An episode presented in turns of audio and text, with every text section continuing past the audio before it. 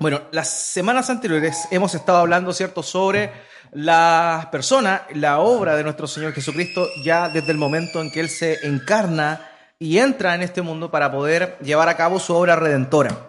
Nosotros hemos visto que esto es sumamente importante porque es el cumplimiento de la voluntad de Dios. O sea, que Cristo se haya encarnado solamente en ese hecho, nosotros comenzamos a ver la voluntad de Dios cumpliéndose en pleno en pleno. Todo el plan redentivo que estaba desde antes de la fundación del mundo comenzó a realizarse cabalmente desde el momento en que es concebido del Espíritu Santo en el vientre de María. Hablamos, cierto, de aquello, hablamos de la concepción virginal, de lo importante que eso era, entendiendo que si Cristo, Jesús, había venido a este mundo sin contacto del linaje de, José, eh, obviamente no recibía aquel, aquella condición de muerte espiritual, la cual todos los descendientes de Adán tenían. Por eso es necesario comprender que realmente Cristo fue concebido en este mundo y él nunca tuvo contacto con el pecado. Así, nunca pecó también, eso es algo relevante, pero su concepción fue llevada a cabo sin, sin pecado alguno. También hablamos, ¿cierto?, sobre cosas interesantes como fue la infancia del Señor, es necesario poder eh, cimentar ciertas bases con respecto a ello, puesto que realmente es, em, es sumamente importante. O sea, si nosotros comprendemos que o pensamos de una manera un poco mística sobre la infancia de Jesús, nosotros nos vamos a, eh, a, perturbar y a ir tras otras cosas que realmente no tienen, no tienen sentido. Mucho se habla sobre qué pasó en la infancia de Jesús. Pero la escritura simplemente nos menciona un solo acontecimiento en su vida. Y ese fue cuando a, la edad de 12 años va junto con José y María a el templo de Jerusalén y en esa oportunidad él se pierde de, sus tutores, ¿cierto? Y posteriormente lo encuentran a él eh, compartiendo, debatiendo y más bien consultándole a los eh, maestros de la ley de aquel entonces. Entonces, esa es la única aparición de la infancia del Señor Jesucristo que nosotros tenemos en las Escrituras, pese a que, como lo mencioné, habían ciertos, ciertos textos apócrifos que mencionan eso, los cuales obviamente están 100% descartados, producto, en primer lugar, de la época en la cual fueron escritos estos textos. Estamos hablando del siglo V, al año 400 después de Cristo. O sea, antes de eso no hay ningún relato de la infancia porque la razón es bien sencilla, porque el propósito de Dios era simplemente mostrar un acontecimiento de la vida del Señor Jesús en su infancia. ¿Para qué? Para que nosotros supiésemos que su infancia fue lo más normal, lo más común como cualquier niño. Obviamente, en ciertas cosas él no fue como cualquier niño. Él no pecó nunca, incluso en su condición de infante, él nunca pecó. Él nunca falló, él nunca mintió, nada. Él nunca quebrantó los mandamientos. Por tanto, eso a nosotros nos da eh, la, seguridad de que Cristo es un buen y el mejor intercesor ante nosotros, delante del Padre. También estuvimos hablando, ¿cierto?, de el momento, la semana pasada, del bautismo, la importancia de ese momento. Vemos ahí dos elementos claves en el bautismo de Jesús. Preguntas también que se nos vienen, la respondimos la semana pasada. Recordemos, ¿por qué se bautizó Jesús? Es una pregunta que es importante poder responder, poder resolver. La respuesta en realidad no es tan, no es tan compleja como pudiese parecer. Nosotros sabemos que el bautismo que Juan comenzó a realizar era un bautismo que promovía el arrepentimiento, ¿cierto? Y la confesión de pecados. Sin embargo, nosotros teniendo el precedente de que Jesús nunca pecó, ¿cómo, uno podría preguntarse válidamente, cómo entonces él fue para ser bautizado por Juan? Cuando él va donde Juan, Juan se sorprende y le dice, en realidad soy yo quien necesita ser bautizado por ti.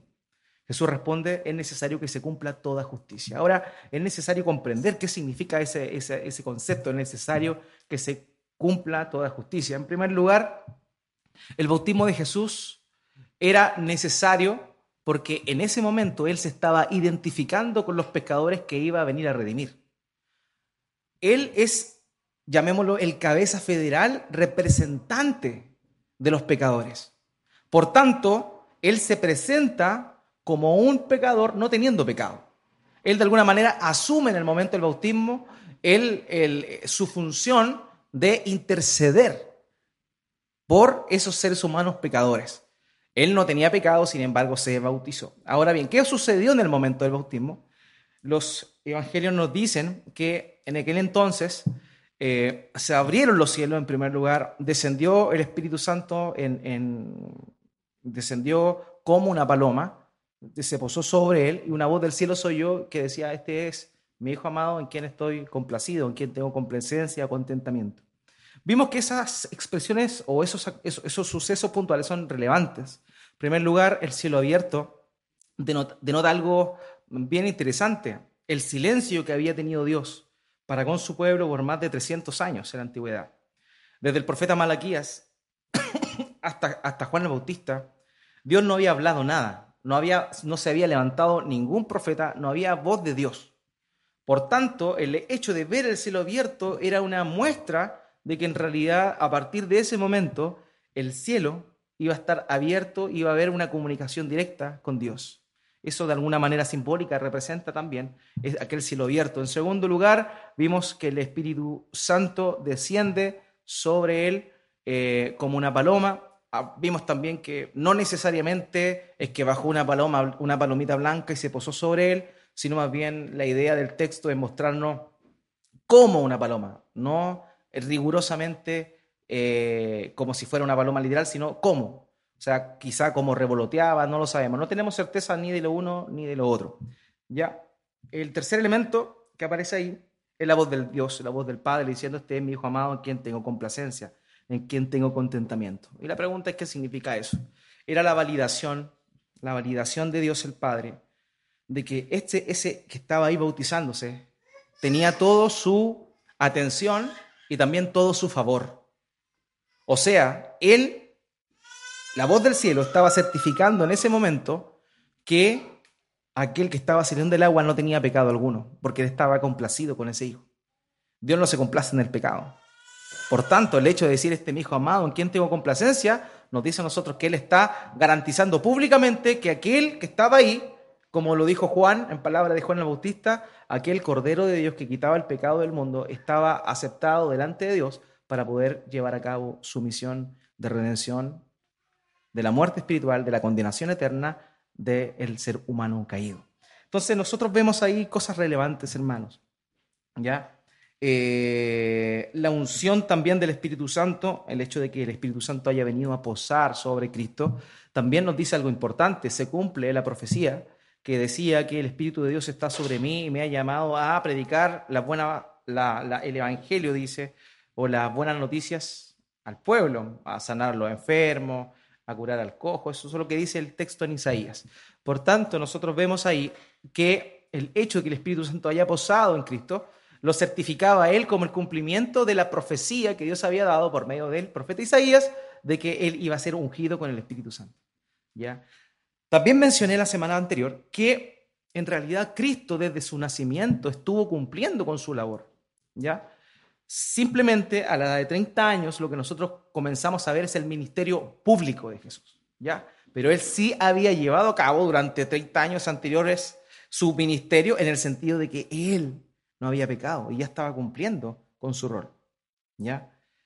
Él, recordemos el sentido de la imputación. Hay un concepto teológico importante que se llama imputación. ¿Qué significa imputación? Significa que nosotros habiendo creído en Cristo, no somos justos. Somos declarados justos. Y eso es relevante. Hay una gran diferencia entre ser justos y ser declarados justos. Nadie, no existe nadie en esta tierra que sea justo. El apóstol Pablo es claro, ¿cierto?, al citar el Salmo 14, donde dice que no hay ni uno bueno, no hay nadie que haga lo bueno, no hay nadie que obedezca a Dios. Entonces no hay ninguno bueno no hay nadie justo. Eso es lo que la escritura dice, ¿ya? Por tanto, ¿qué significa el concepto de imputación? Es que cuando Cristo media por nosotros, Él lleva nuestro, nuestro pecado, lo carga Él, pero hay un cambio, como dice una alabanza, un glorioso intercambio. Él nos da de su rectitud, de su vida justa, de su vida sin pecado, es considerada como que si nosotros hubiésemos pecado. Mientras que nuestro pecado es cargado en Cristo. ¿Se da cuenta que hay un intercambio? nosotros le damos nuestra culpabilidad. La paga de nuestro pecado fue sobre Él. Por su llaga fuimos sanados, dice Isaías 53. Nosotros ponemos nuestra pecaminosidad sobre Cristo y Él pone su justicia sobre nosotros. Y esa justicia no se llevó a cabo solamente en el momento de la cruz y de su resurrección, sino que se empezó a llevar a cabo desde el primer día en que Él estuvo en esta tierra. Por tanto, en su infancia Él ya estaba cumpliendo con su ministerio, pero el ministerio público de Cristo comienza a los 30 años aproximadamente. ¿ya? No hay que, ser, no hay que decir que ahí empezó a oficiar recién, no, Él ya había comenzado a oficiar, solo que ahí de una manera pública lo hace abiertamente. Hoy día vamos a hablar de otro, otra cosa importantísima que va plenamente ligada a la, al bautismo del Señor. Es súper ligado.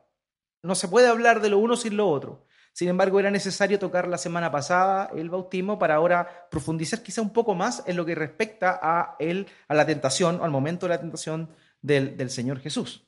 Así que vamos a estar hablando el día de hoy de eso, de la tentación del Señor Jesús.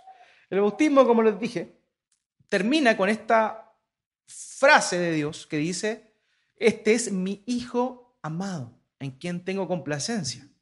Dice que luego de eso, el relato vamos a leerlo un ratito más, pero dice que después de eso, después que se escucha esa voz, termina todo este proceso del bautismo y dice que el Espíritu Santo mueve a Jesús a ir al desierto, a ir al desierto para ser tentado. Y lo primero que se le, se le cuestiona a Jesús, la primera forma en la cual es tentado él es cuando Satanás le dice, si eres el Hijo de Dios. Se da cuenta recién, Dios había declarado, este es mi Hijo amado, y luego, un momento después, cuando él ya está en el desierto, luego de 40 días, porque estuvo 40 días en el desierto, es puesta a prueba precisamente esa, ese estado de Cristo, él si verdaderamente era el Hijo de Dios. Por eso es que nosotros tenemos que ver una continuidad entre estos dos, entre estos dos sucesos. O sea, el bautismo declara públicamente que Cristo es el Mesías, que Cristo es el Hijo de Dios, y a la vez era necesario, de alguna manera, mostrarlo y exponerlo y tener el primer confrontamiento con el reino de las tinieblas. A veces nosotros pensamos que el bautismo implica como un ataque de Satanás para con Cristo. Y eso sí es cierto, nosotros vemos aquello. Pero si vemos el pasaje en rigor, dice que el Espíritu Santo motivó a Cristo, llevó a Cristo al desierto para ser tentado. O sea, no, no, no nació indirectamente, Satanás tentó, pero no nació de Satanás tentar al Señor sino que fue el Espíritu Santo quien lleva a Cristo al desierto para ser tentado. Entonces no es que no vemos acá un ataque del reino de las tinieblas para con Cristo, sino más bien el primer, la primera confrontación del reino de los cielos versus el reino de las tinieblas. El recién estrenado Hijo de Dios va a ese lugar a padecer, a sufrir un rato, puesto que estaba en ayunas, dice el texto, vamos a verlo más profundamente un ratito más, pero fíjense, estando en un estado de debilidad, habiendo pasado 40 días y 40 noches en los cuales no consumió, no ingirió ningún alimento, él estaba débil y aparece el tentador con su primera tentación. Entonces, aquí lo que vemos es eso, es el reino de los cielos confrontando de alguna manera al reino de las tinieblas. Es el primer enfrentamiento que nosotros vemos aquí. Entonces, eso es relevante. La triple tentación no fue un ataque de las tinieblas al reino de Dios, sino el primer enfrentamiento del estrenado Mesías con el reino de Satanás. Fíjese lo que dice acá, Marcos capítulo 3, versos 22 al 27. Dice, pero los escribas que habían venido de Jerusalén decían, que tenía a Belcebú. Aquí los, ellos están hablando de Jesús, ¿ya? Para aquellos, porque el, contexto anterior nos da eso. Y por el príncipe de los demonios echaba fuera los demonios. O sea, los religiosos de la época, al ver que Jesús realizaba milagros, ¿qué hacía él? Ellos decían, no, en realidad él hace milagros, pero no lo hace con el poder de Dios, lo hace con el poder de Belcebú. Y Belcebú es el nombre que se le daba en aquel entonces también a Satanás. ¿ya? Belcebú es, era la derivación de un dios de filisteo, Baal Zebub, que significa dios de los muertos, dios de las moscas o del estiércol incluso. Entonces era una, palabra o un nombre que se empleaba en aquel entonces para referirse a Satanás. Entonces, por el príncipe de los demonios echaba fuera a los demonios. Y habiéndolos llamado, les decían parábolas. Jesús le llama a ellos y les dice, ¿cómo puede Satanás echar fuera a Satanás? Si un reino está dividido contra sí mismo, tal reino no puede permanecer. Si una casa está dividida contra sí misma, tal casa no puede permanecer. Y si Satanás se levanta contra sí mismo y se divide, no puede permanecer, sino que ha llegado su fin. Fíjese en este detalle. Ninguno puede entrar a la casa de un hombre fuerte y saquear sus bienes si antes no le ata y entonces podrá saquear su casa. Él hace una utiliza un ejemplo acá. Dice, en realidad, si yo quiero entrar a la casa de alguien para saquear sus bienes, lo primero que tengo que hacer yo es atar a esa persona, porque si no, no me va a permitir hacerlo. Eso es lo que está diciendo de alguna manera el Señor Jesús acá. Lo que nosotros vemos en la tentación es eso.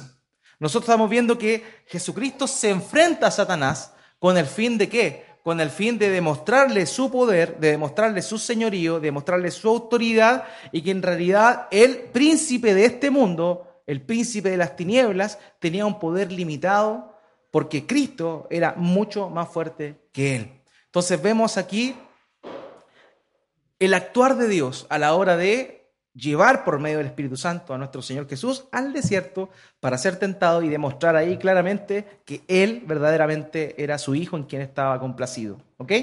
Ahora, hay quienes piensan que las tentaciones registradas en los evangelios son simbólicas. O sea, que en realidad esto no, no tuvo que haber sido así, sino que fue simplemente los evangelistas quisieron mostrar algo para eh, resaltar la función mesiánica y de autoridad de Cristo, por tanto, no necesariamente fueron esas tres tentaciones, sino que pudo haber sido otras más, pero esas quedaron registradas para que nosotros supiésemos de ellas. La respuesta es sencilla ante eso, hermanos. Eh, ¿Fueron reales o fueron simbólicas? Fueron reales. ¿Por qué? Básicamente, porque ese es un suceso que se sitúa en un espacio, en el desierto menciona el desierto, ¿ya? Y en un tiempo determinado, dice, luego del bautismo por un periodo de 40 días y 40 noches. O sea, el hecho de que Jesús no haya estado con su familia, haya estado apartado, podía ser comprobado. Y si eso hubiese sido mentira, simplemente algo simbólico, obviamente la gente que era del tiempo de Jesús podría haber refutado eso y haber dicho, hoy en realidad nunca Jesús se separó tanto tiempo. Entonces, nosotros tenemos que saber que pese a que algunas personas pueden pensar o postular que en realidad las tentaciones fueron hechos simbólicos, fueron reales. O sea, Cristo verdaderamente fue llevado por el Espíritu, motivado. No, a veces algunas personas piensan que fue como arrebatado, así como que apareció en el desierto. No, fue llevado, o sea, fue movido a ir al desierto. Y Cristo va al desierto para ser tentado. Entonces, esto no fue, no fue algo simbólico, sino más bien fue algo súper real. Ahora, de los cuatro evangelios que nosotros tenemos en los tres sinópticos, los evangelios sinópticos son Mateo, Marcos y Lucas, ¿ya? Esos tres evangelios se muestra este suceso de la tentación, mientras que en el evangelio de Juan no aparece este evento en la vida de Jesús, ¿ya? Solamente aparece en Mateo, Marcos perdón, y Lucas. Y en Marcos, en Marcos es distinto el relato que aparece tanto en Mateo como en Lucas. ¿Por qué? Porque básicamente son dos versículos los que se menciona todo lo que sucedió ahí de una manera resumida. Sin embargo, no podemos dejar pasar eh, este pasaje donde se nos relata el enfoque de Marcos. ¿Por? Porque pese a que no muestra detalles, sí habla de eventos importantes que nosotros debemos entenderlos desde la concepción teológica de Marcos. Por ejemplo, fíjense ahí, dice Marcos 1, 2 al 13. Enseguida el Espíritu lo impulsó a ir al desierto y fue tentado por Satanás durante 40 días. Estaba entre las fieras y los ángeles le servían. Aquí no muestra las tres tentaciones que aparecen en los otros relatos. Sin embargo, muestra elementos relevantes. Por ejemplo, vamos a ver aquí los 40 días. Los 40 días es un hecho que, pese a que fue obviamente vivido por el Señor Jesús, tiene una representación importantísima, 40 días. El número 40 en la escritura o los múltiplos de 40 y sus derivados tienen una idea simbólica de la prueba. Nosotros sabemos que Moisés, por ejemplo, estuvo en el monte cuando recibió las tablas de la ley durante 40 días también, y 40 noches y también tuvo un ayuno él, tuvo sin comer durante ese tiempo, un tiempo de prueba también. El pueblo de Israel estuvieron 400 años en el desierto para ser probados. ¿Se da cuenta cómo el 40 y sus derivados tienen esa idea? Entonces, el hecho de que Marcos mencionara los 40 días está hablando de que ese fue un momento de prueba. El segundo elemento que aparece en Marcos, pero que no aparece en los otros evangelios, dice que habían fieras. Y fue tentado por Satanás durante 40 días y estaba entre las fieras. Y recordemos nosotros qué pasa con las fieras. Cuando Dios crea a Adán y a Eva, ¿cierto? Él hace un pacto, por así decirlo, entre Adán y las bestias del campo, entre los animales. Adán era el regente, el gobernante de toda la creación. Y todos los animales se le sujetaban. En aquel entonces, él no tenía problema con estar al lado de, un, de un león o de un tigre hambriento, porque no le iba a comer. Porque había un pacto que Dios había hecho, un, un, sello en la vida de Adán que lo garantizaba como que él era el Señor de la creación. Entonces, cuando Adán peca, pierde este, este, este papel y producto de eso después, en el transcurso del paso de los años, las fieras fueron eh, tomando, cambiando su naturaleza, ya no comían vegetales como al principio, y empezaron a comer carne, ¿cierto? Ya eh, la vida salvaje empezó a llevarse a cabo y finalmente el hombre, el ser humano, puede ser una presa de las aves. Entonces aquí vemos aquí la mención de las fieras muestra de alguna manera el Edén invertido. O sea, Cristo estaba en el desierto para ser tentado. Adán fue tentado en el desierto. Adán fue tentado en un jardín, donde tenía todo a favor. ¿Ya? y, las aves, y, las, y los animales se le sujetaban. Mientras que Cristo es tentado en el desierto, un ambiente sumamente hostil, y a la vez las fieras estaban ahí amenazándolo. ¿Por qué? Porque por causa del pecado ya los animales no se comportaban como en el tiempo de Adán. O sea, la tentación de que Jesucristo resistió era mucho más dura en las condiciones que rodeaban esa tentación que la que Adán tuvo. ¿Ya? Y el tercer elemento que aparece en el relato de Marcos era que los ángeles le servían. Esto es importante, no por un concepto tan bíblico, sino más bien entenderlo de la perspectiva que el Evangelio de Marcos fue escrito para los hebreos. ¿ya? El propósito de Marcos de escribir era un evangelio que pudiese manifestar lo que ocurrió en el tiempo de Jesús, en su ministerio, pero enfocado netamente en judíos o hebreos. ¿ya? Entonces, dentro de la concepción judía, ellos tenían en, sus sus creencias en aquel entonces la idea de que los ángeles servían a Adán y a Eva cuando estaban en el jardín del Edén. Entonces, a la hora de mostrar estos elementos, los 40 días de prueba, haciendo una similitud a lo que fue la prueba de Moisés, eh, siendo, siendo eh, estando en ayunas, también los 400 años de esclavitud. Aparte de eso, las fieras y estos ángeles se sumaba a esta idea de una reversión, por así decirlo, de lo que había ocurrido en el Edén. Ese es el propósito teológico del relato de Marcos. Por eso él no se preocupa en ahondar en los detalles de las tres tentaciones, sino simplemente menciona estos elementos para que para que su audiencia, el pueblo judío, pudiese comprender de manera general qué implicaba la tentación del Señor. Jesús fue tentado, al igual que el pueblo de Israel, al igual que Moisés, fue puesto a prueba y puesto en angustia, tuvo toda la opresión de las fieras y a la vez los ángeles le sirvieron, o sea, haciendo una alusión a una inversión completa de lo que fue ahí el, el Génesis. Ahora, hay diferencias entre los relatos, ¿cierto? Ya hablamos de Marcos, Marcos es, es corto en relación a los otros, simplemente son dos versos en los cuales nosotros vemos lo que hizo eh, Jesús, ¿cierto?, a la hora de ser tentado. Sin embargo, también están los relatos de perdón, Mateo y Lucas. Y los relatos de Mateo y Lucas son similares en el sentido de que contienen las mismas tres tentaciones.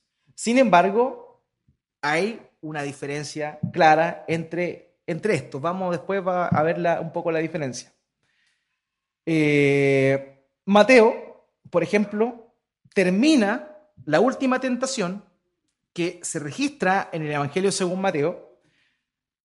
Cristo termina en el monte, cuando Satanás le muestra todos los reinos de la tierra. Vamos a ver las tentaciones un poquito más. Adelante. Mientras que Lucas, la última tentación que aparece es la tentación que se le hace en el pináculo del templo.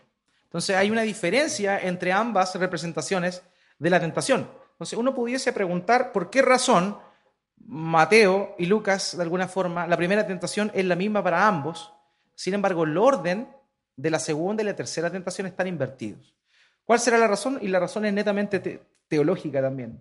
Es curioso, pero siempre los eh, evangelistas fueron motivados por razones teológicas. Ellos querían presentar los hechos, pero no estaban preocupados de que fueran presentados de una manera cronológica correcta, sino más bien los hechos, pero también con un trasfondo teológico. Ellos lo que querían mostrar y el énfasis que ellos querían darle.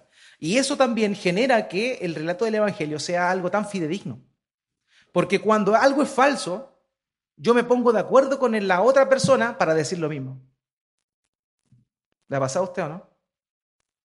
Cuando mentía, cuando usted era un pecador y mentía. Y usted quería hacer, necesitaba un testigo y le decía, oye, ¿sabes qué? Di esto porque yo dije esto. Ahí se nota una mentira porque son dos testimonios que son idénticos. Idénticos. Nosotros ahora tenemos certeza porque algunos piensan, ah, pero fíjate que son distintos, ¿no? Eso le da validez a los relatos del Evangelio.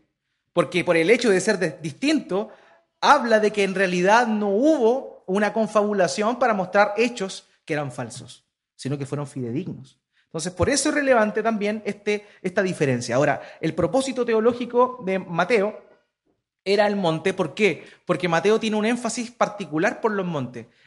es, el único que relata ah, bien detalladamente el sermón del monte, no sé si se acuerdan.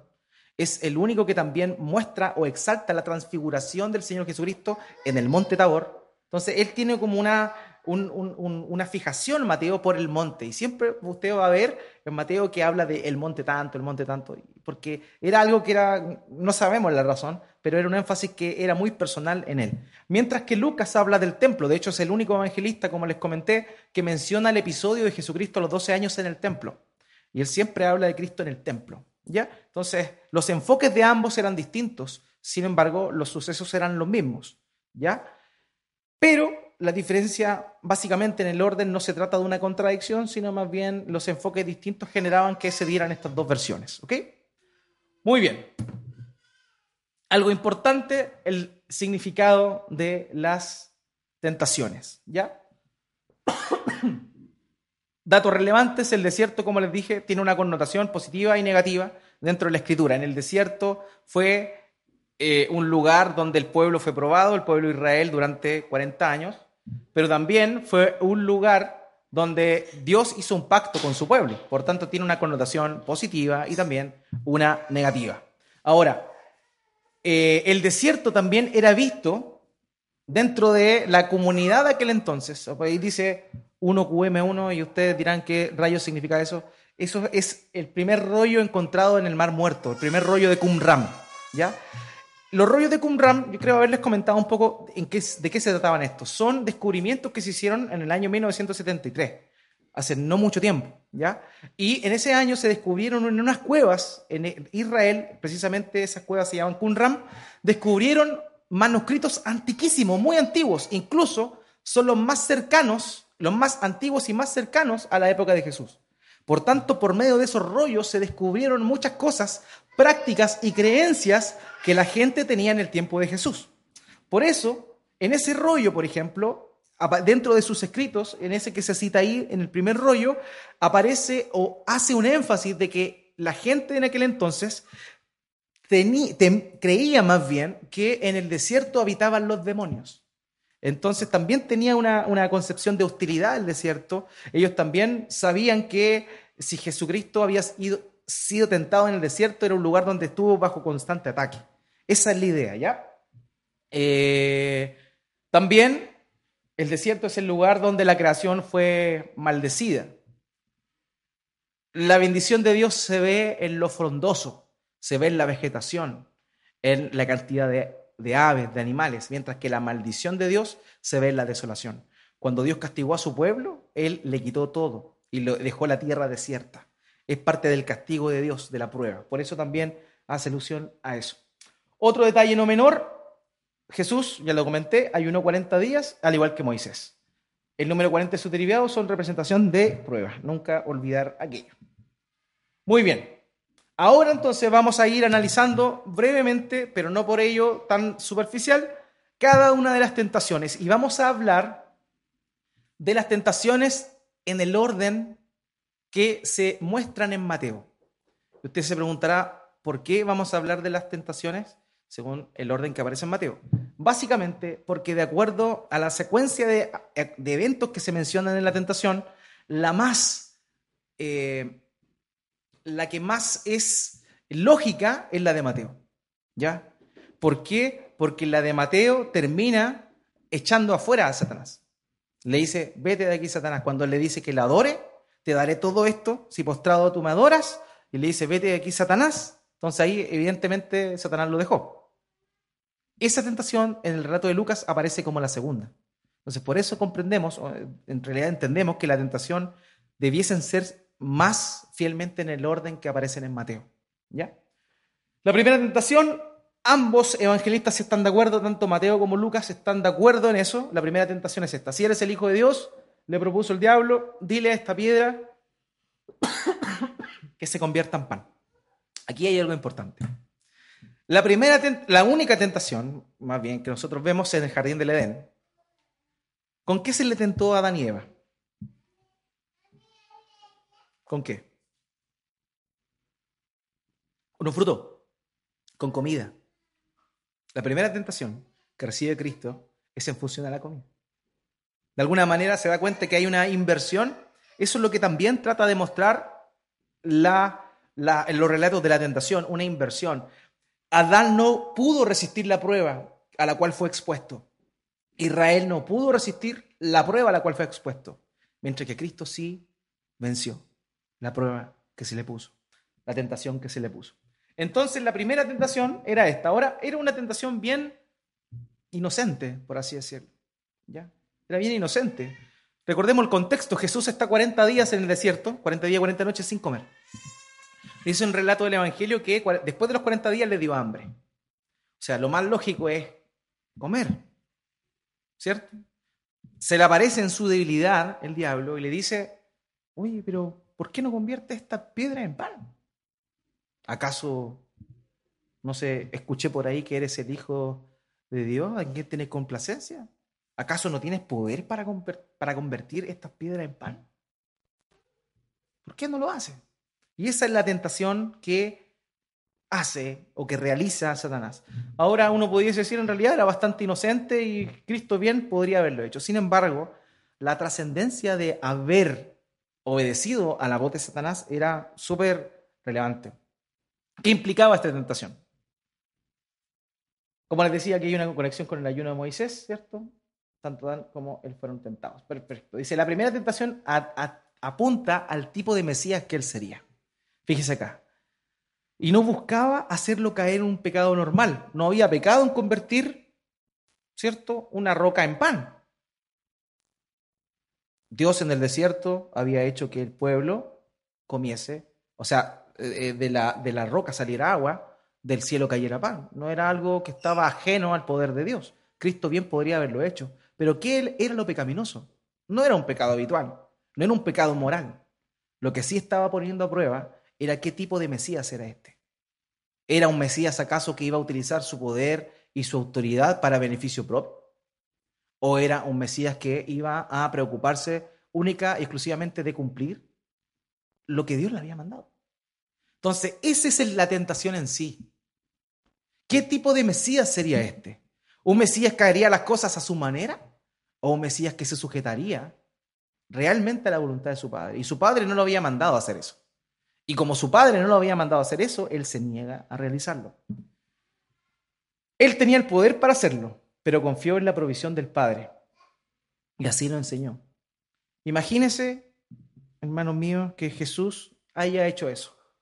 Jesús haya convertido la piedra en pan.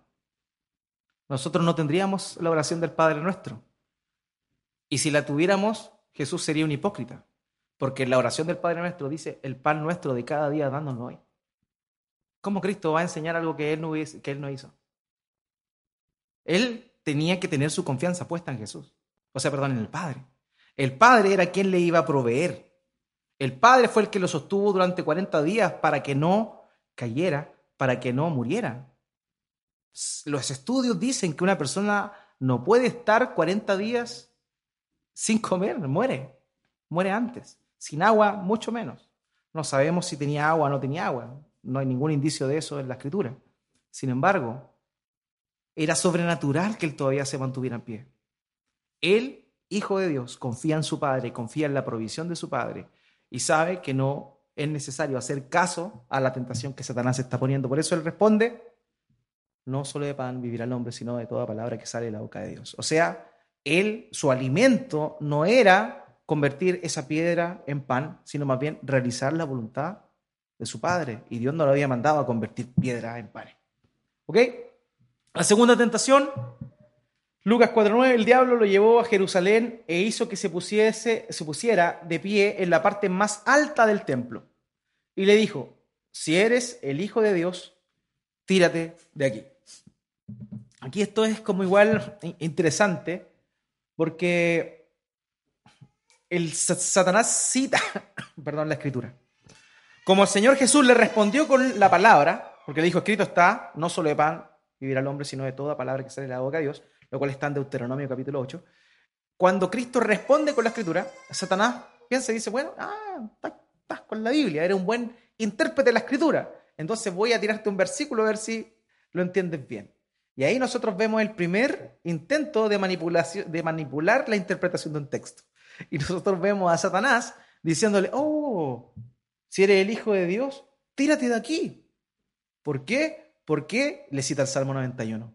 Porque a sus ángeles mandará para que tu pie no tropiece en piedra.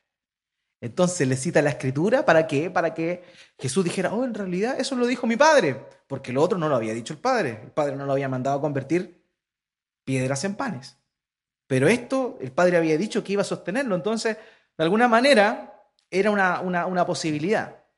Obviamente, malinterpretando lo que el texto en el Salmo 91 estaba diciendo. ¿Ya? Así que, ¿qué implicaba? Satanás responde al uso de la escritura de Jesús, tergiversando otro texto bíblico del Salmo 91. Satanás deseaba que él hiciera uso de su autoridad como soberano entre los ángeles. Esta tentación apuntaba a su fe en las promesas de Dios. Fíjese en esto. Él era el Hijo de Dios y él tenía autoridad sobre los ángeles. ¿Se acuerdan cuando él estaba siendo eh, eh, oprimido en Getsemaní? ¿Se acuerdan de eso? Después llegan a buscarlo la turba. Pedro hace lo que todos sabemos, saca su espada, le corta la oreja a Malco y de ahí él reprende a Pedro y le dice, ¿no sabes que yo puedo llamar a más de 12 legiones de ángeles? O sea, Jesús tenía autoridad sobre los ángeles. Jesús tenía autoridad. Ellos estaban para servirle a Él. Entonces, Él podría haber hecho uso de esa palabra diciendo, oye, del Salmo 91 de la tentación, diciendo, oye, en realidad, si soy el Hijo de Dios, tengo poder sobre los ángeles. Si me tiro, los ángeles tienen que venir, pues sí. Pero Él entiende ahí el engaño de Satanás la tergiversación de la palabra de Dios y él no obedece a Satanás. Por eso es que esta tentación apuntaba a su fe en las promesas de Dios. Lo otro apuntaba a su confianza en la provisión de Dios. Mientras que esto apuntaba a su fe, a su fe. Porque él estaba, Satanás estaba poniendo a prueba una promesa que Dios había hecho. Entre comillas, sabemos que esto no era así. ¿Ok? Entonces, vamos con la tercera tentación. La tercera tentación, dice Lucas 6 al 7, dice que lo lleva sobre un monte, y ahí obviamente hay algo espiritual, porque dice que lo lleva y lo, lo deja ver todos los reinos y su plenitud y su esplendor. Y dice que lo lleva sobre este monte alto, dice, sobre estos reinos y todo su esplendor le dijo, te daré la autoridad porque a mí me ha sido entregada y puedo dársela a quien yo quiera. Así que, si me adoras, todo será tuyo. ¿Ok? Esa es la tentación que Satanás hace sobre al, Señor. Ahora, hay algo importante aquí que es necesario notar. Fíjese que aquí no dice Jesús en ningún momento reconviene o corrige a Satanás.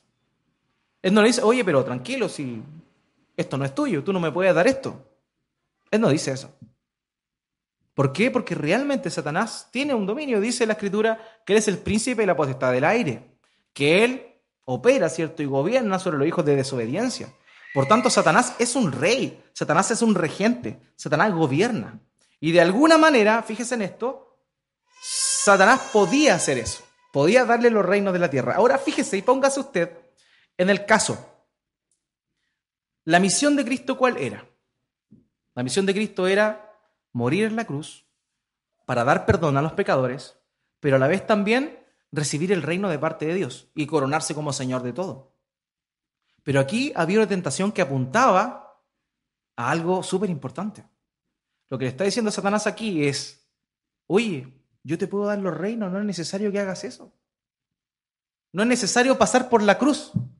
No es necesario pasar por el sufrimiento si yo te puedo dar todos los reinos de la tierra. Si al fin y al cabo, ese es el propósito, que todo se sujeta a Cristo, que todo se sujeta a la soberanía y al reinado de Cristo.